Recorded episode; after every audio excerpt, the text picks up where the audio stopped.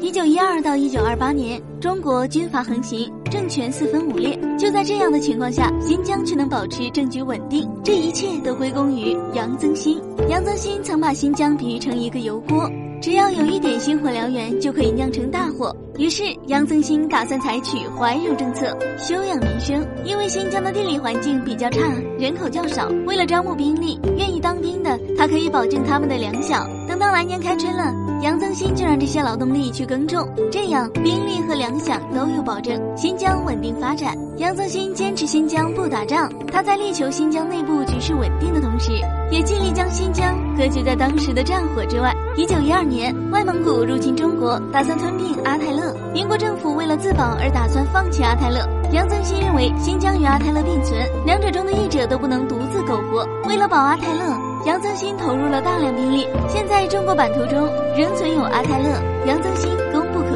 杨增新当政时期，从俄罗斯和土耳其混入了许多以传教士为幌子的东突分子。对于这些东突分子，杨增新的态度很坚定，坚决不允许这些东突分子混入新疆，分裂新疆。他规定，这些新入驻新疆的人必须在当地政府登记，违反者当即驱逐出境。在杨增新的强烈打压下，东突分子没有成大气候，没现在的新疆。杨增新主政时期，新疆一直和平稳定，没有杨增新就没有现在中国九百六十万平方千米的广袤土地。